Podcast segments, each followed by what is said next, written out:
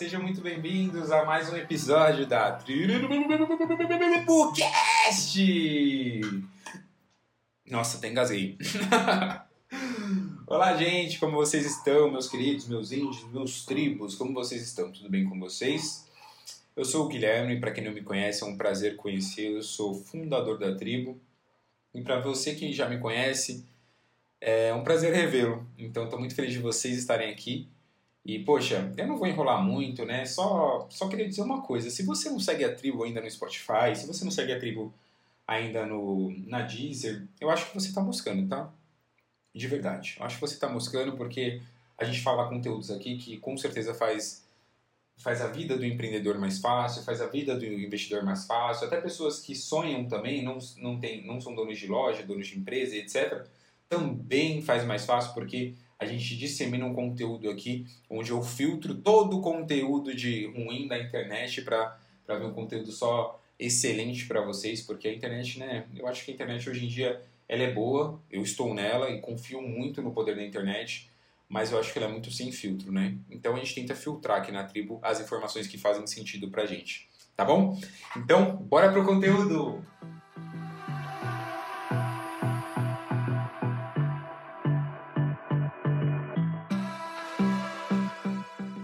Bom, gente, essa semana né, saiu uma notícia muito importante para o contexto brasileiro atual. Muito, muito importante. É, 11 novos bilionários brasileiros.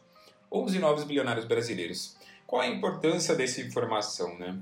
Poxa, diversas, diversos pontos são, são importantes nisso, né? Principalmente o contexto, para mim, um pouco da esperança no Brasil. Tá? Eu acho que, assim, a esperança que o Brasil ainda tem jeito, sabe? Porque agora sou, eles são em 65 pessoas, 65 bilionários brasileiros. E, poxa, 11 no mesmo ano, de 2000, só em 2020 foram 11, então essa, essa informação é muito importante, principalmente para as empresas que estão listadas, que eles são donos e tal. E pensando nessas 65 pessoas, qual será que é a semelhança entre elas? Você conseguiria me responder? Se alguém virasse para você e falasse assim, poxa, fulano, por que que... Qual que, é a, qual que é a semelhança entre essas 65 pessoas que estão dentro dos bilionários brasileiros? Qual que é a semelhança? O que, que você acha? Não, não é sei que você respondeu, não. Exato, a semelhança é que todos são empreendedor, empreendedores, Guilherme. Toda vez você empreendedor. a semelhança é que estão todos empreendedores todos. Será que isso é obra do acaso? Obviamente que não, né? Então, eles investiram, para mim empreendedor é investidor também, só que alguns empreendedores eles só investiram a mais no sonho deles. E todos investem, então por isso que eu gosto de comentar sobre todos aqui. Vários vão ser citados durante muito tempo, porque eles, têm, eles criaram princípios que fazem sentido. E poxa, é, são 65 pessoas, né? Milionários, eu não tenho mais informação de quantos são, mas pensa quantos milionários existem, né? Então você vai fazendo por classes, né? Multimilionários, milionários, né? Ricos, vou chamar assim, que, que são abaixo de milionários e etc. E você realmente tem uma desigualdade muito grande no Brasil. Mas será que esses bilionários que são culpados? Será que realmente existe essa colocação onde quando um cara, um rapaz, um, vou chamar um cara, né, ou uma mulher, ele fica mais, eles ficam mais ricos, a população fica mais pobre? Será que tem essa, essa colocação? Será que realmente ela existe? Então vamos comentar um pouco sobre isso hoje. Então, poxa, dos, dos, dos 11, eu tive que escolher um, né? Se eu falasse os 11 aqui, eu acho que vocês dormiriam no podcast, não é isso que eu quero. Então, primeiro eu vou falar quem são esses 11, né? Dar uma, só uma pincelada mesmo, para vocês procurarem se vocês quiserem que tem na lista da Forbes também.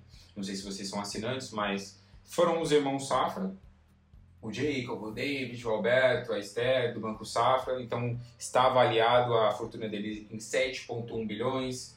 O David da New Bank, o fundador da New Bank, fico muito feliz por isso, porque a New Bank tem um patamar muito excelente, é uma startup, gente. É, putz, eu gosto muito do. Eu sou startupeiro mesmo, não tô nem aí.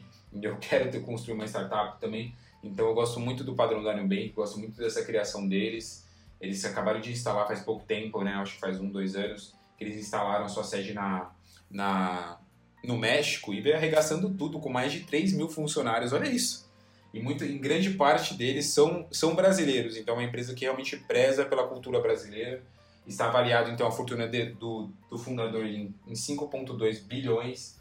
Foram também ah, os herdeiros da, da Luiza Trajano, da Magazine Luiza, e o principal para mim, que é o que eu vou citar hoje, Guilherme Bentimol da XP Investimentos. Gente, esse cara deveria ter entrado nisso há muito tempo, na minha opinião, porque é insano o conteúdo que esse cara tem para passar. E eu escolhi um pouco da história dele para falar hoje, eu vou falar resumidamente.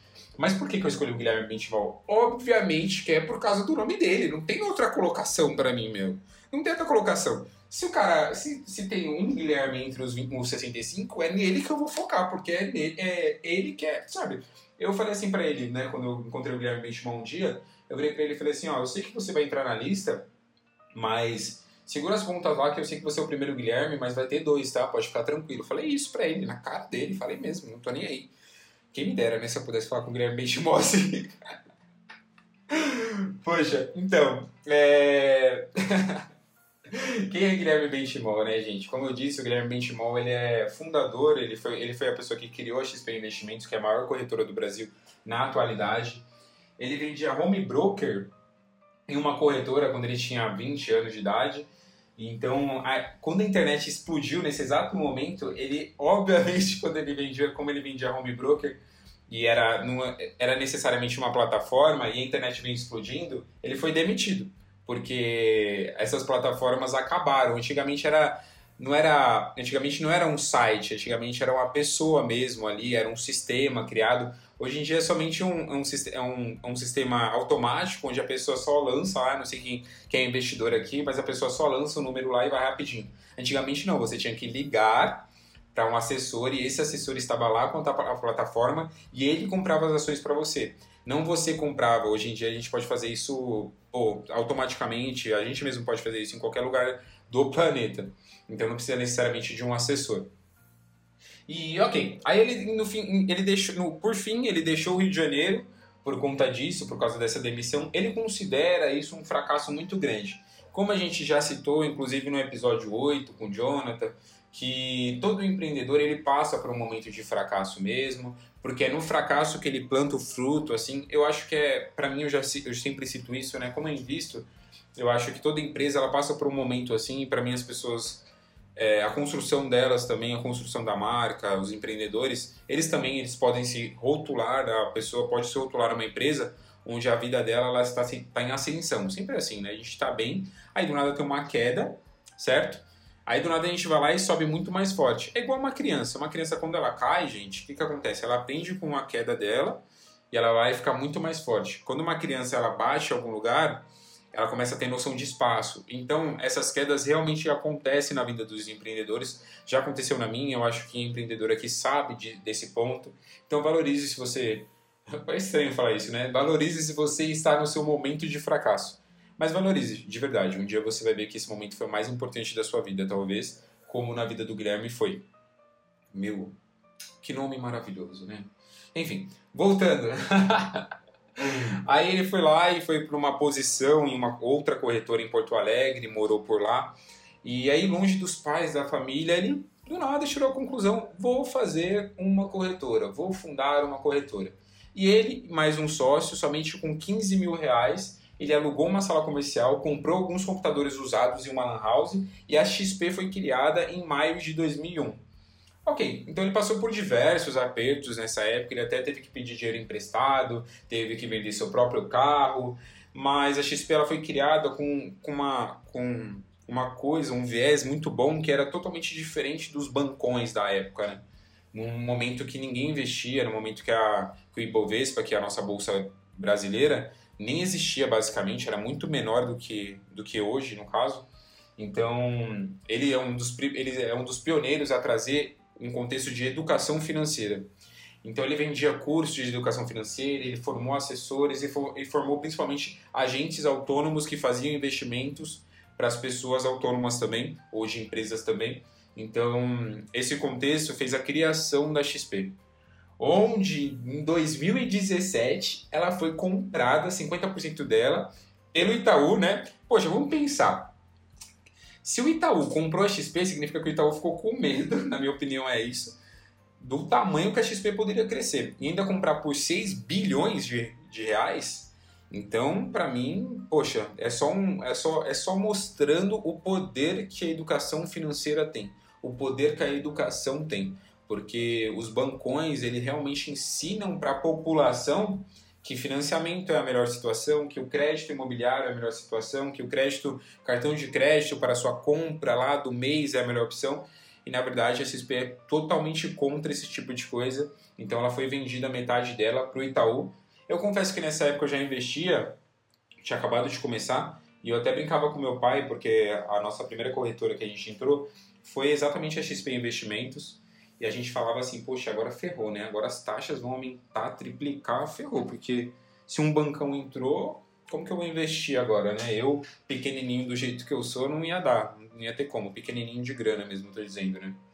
Então, mas foi, aconteceu ao contrário. Ao longo do tempo, ela foi diminuindo as taxas cada vez mais e eu fui gostando muito da XP porque ela uh, teve, teve aquisição da Rico, teve aquisição de, de outras corretoras também. Então a XP virou, como que eu posso dizer, a principal corretora do Brasil, tanto pelo valuation dela, tanto pelo valor de mercado dela, como também a principal corretora, uma das principais corretoras do mundo. Então, ela tem hoje, atualmente, é, 2,6 milhões de clientes e ela fez o IPO dela, ela fez a, para quem não sabe o que é IPO, é quando a empresa é lançada na bolsa, ela fez na maior corretora do mundo, que é a Nasdaq, e eu lembro desse ponto também porque o meu mentor, que é o Thiago Negro, estava nesse momento e ele gravou assim, putz, é, é muito interessante, né? Eles todos todos de, de roupa roupa tipo moletom, sabe? Roupa normal assim, usando uma Ering, a simplicidade, né? E qual, aonde que eu queria chegar? Qual que é o ponto que eu queria chegar, né? Durante muito tempo da minha vida, eu acho que até alguns anos atrás, eu tirei a conclusão, eu tirava as conclusões de que quanto mais um rico fica rico, mais um pobre fica pobre. Eu tinha essa conclusão, né? Eu falava assim, ah, poxa, porque o dinheiro vem de algum lugar, né? E se vem de algum lugar, eu acho que é do pobre. Por que, que eu pensava assim? Porque eu sempre fui pobre, tá, gente? Não... Eu ia falar assim, é porque eu era pobre, agora eu sou rico. Não. É, eu sempre fui pobre na minha vida toda. Então eu já cheguei a ver gente realmente morrendo de fome mesmo, né? A gente já ajudou muitas pessoas assim. Minha mãe ela, ela faz doação desde quando eu me conheço por gente, então a gente já foi em diversas casas de pessoas que realmente estavam passando fome, e isso é isso é já uma rotina pra gente, todo mês a gente faz algum tipo de doação e conhece algum tipo de pessoa assim, e aí você fala assim, mas aonde que é essa pessoa, né? Pô, essa pessoa é meu vizinho, essa pessoa é na rua de baixo, não é ninguém muito além, gente, não tem que passar nenhuma fronteira para encontrar uma pessoa assim. E qual que é a diferença da minha percepção hoje, né? Hoje eu penso que isso não faz muito sentido. Sabe por quê? Porque a fonte do dinheiro não, são a, não é a pobreza, não é as pessoas pobres, etc. Porque eu acho que todo mundo é culpado pelos seus próprios atos. Eu já tenho a plena certeza disso. Eu sou da área da saúde e a minha primeira aula de câncer, a professora virou para a gente assim e falou assim: é, alunos, vocês sabiam que todo, todo mundo que tem câncer é culpado por ter câncer? Aí eu fiquei tipo, mano, você é louca. Tipo, tem gente na minha família que morreu por causa de câncer e tal. Ela falava, e eu ficava tipo, meu, essa mulher é doida, né? Deve ser, né? Médica, deve ser doida, só pode. Aí ela falou assim, eu vou explicar para vocês. Eu, todos os estudos, eles apontam que 95% dos cânceres, dos cânceres, eles são tratáveis, eles são, como que eu posso dizer, evitáveis. E esse ponto é muito importante, porque a gente vai lá e sempre fala, ah, é culpa. A gente, quando uma pessoa tem câncer, a gente culpa Deus. Quando uma pessoa tem câncer, a gente culpa, tipo, a sua criação, o seu ambiente, etc. Então, com a falta do dinheiro, a gente faz a mesma coisa. A gente culpa o rico, culpa o ambiente, culpa o sistema, etc. Só que eu acho que as pessoas passam muito tempo tentando culpar as outras e seus objetivos elas deixam de lado. Na minha percepção, é isso. Porque eu sei que o mundo é ruim, né? O Flávio, o Flávio Augusto, que é outro bilionário brasileiro, é, ele é o dono da. Eu quase confundi, mas ele é o dono da WhatsApp. Ele disse que assim, ele sabia, ele, ele, ele veio da pobreza, tá, gente?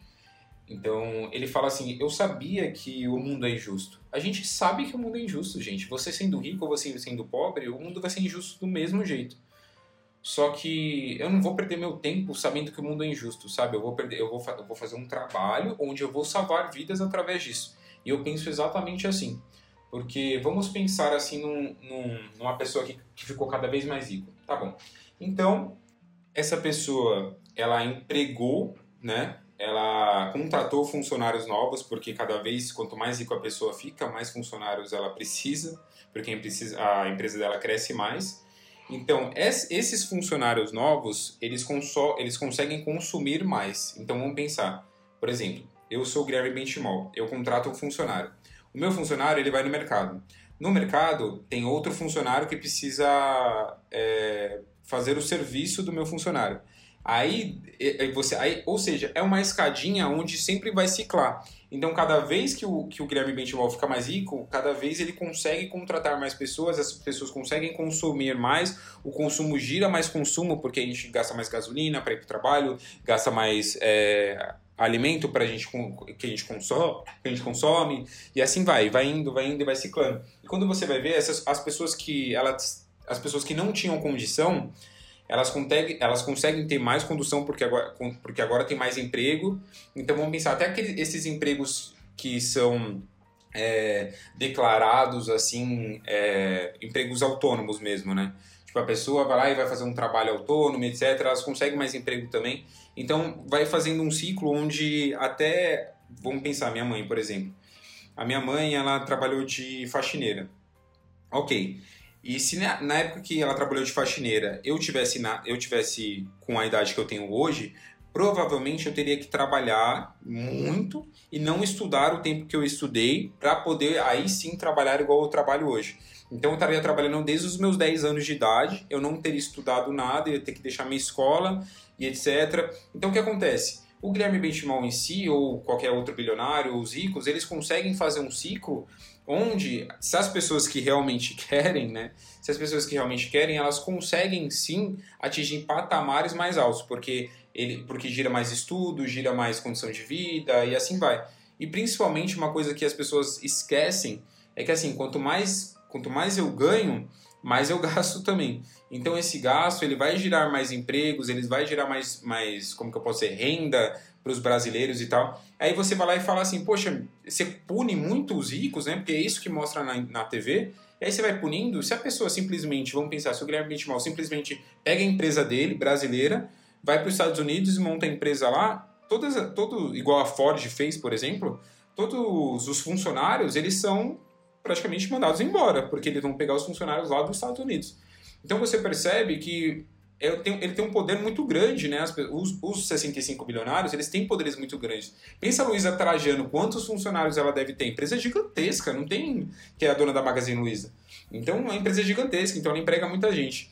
Então, às vezes, você tem que pensar assim, poxa, eu sei que o sistema é errado, mas será que eu estou punindo a pessoa certa? Sabe? Então, a primeira coisa é isso, tem um filtro. A segunda, que, como, eu, como que eu vou quebrar o sistema? Será que eu quebro o sistema assim, criticando, né? Ou, e pronto? Ou será que eu quebro criticando e fazendo a diferença? Porque é muito fácil a gente criticar os empreendedores não sendo empreendedor. É muito fácil a gente criticar um rico não sendo rico. Então, eu acredito muito no poder da ação. Então, o poder da ação para mim é muito importante. Então age, sabe? É, quando você começar a empregar pessoas, aí sim você pode citar que você está fazendo uma diferença no mundo. Agora, só somente a sua crítica não vai fazer diferença alguma, porque a sua crítica, para quem está passando fome, não faz diferença.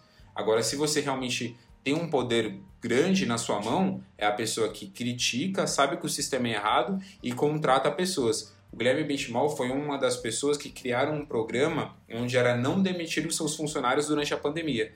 Isso foi empregado por diversas empresas e exatamente por isso as empresas que fizeram isso, elas foram caracterizadas com uma, com uma humanização maior do que as empresas que mandaram as outras, as outras pessoas embora. Então pense nisso. Pense nisso, de verdade. Não estou defendendo os bilionários, etc., porque eu não sei a índole de todos, sabe? Mas eu sei como que seria a minha se eu estivesse lá. E um dia eu vou estar, eu espero que vocês estejam também, porque por conta do Guilherme, muitas pessoas se tornaram ricas também, porque elas tiveram uma educação financeira melhor e essa educação gerou, gerou uma, como que eu posso dizer, uma administração financeira de tipo, poxa, eu estava gastando com uma besteira, eu comecei a juntar dinheiro, comprei uma empresa, a minha empresa cresceu, ela cresceu, eu comecei a investir, aí o dinheiro que foi investido eu fui trazendo para minha empresa, minha empresa cresceu, cresceu, cresceu, aí eu fiz mais aquisições, mais aquisições, contratei mais gente. Então pense sempre assim, sabe? O dinheiro não está saindo do seu bolso. Do jeito que você do jeito que você fala que está saindo do seu bolso parece que nossa meu Deus eu sou milionário está saindo do meu bolso. Não tá gente. Para com essa crença. O dinheiro ele vem do banco central não do, do seu bolso meu Deus. Eu não sei de onde que as pessoas tiram essas conclusões sabe enfim é, realmente a gente vai bater numa tecla muito grande aqui que é a conclusão que são de crenças e sempre a gente vai falar sobre isso porque essas crenças elas te limitam a ser uma pessoa que você pode ser, porque normalmente a gente tira uma conclusão que o rico é ruim e acaba não se tornando porque a gente acha que ele é ruim, então não vou me tornar, não vou me tornar uma pessoa ruim, eu sou uma pessoa boa hoje. Mas na verdade, você pode se tornar bom também. Rico ou pobre, né? não tem problema. Você pode se tornar bom de qualquer forma, a sua essência que vai fazer diferença no mundo. Então, e também você não precisa ser rico para mudar a vida de alguém, tá, gente? Tem essa lógica também, para com isso a gente fala muito mesmo, a gente traz crenças limitantes mesmo, onde as pessoas elas desistem no meio do caminho porque a gente fala de coisas assim que vai pegar na ferida mesmo. Então eu gosto de tirar as crenças pra gente curar uma ferida. Tem que doer um pouquinho, não é mesmo?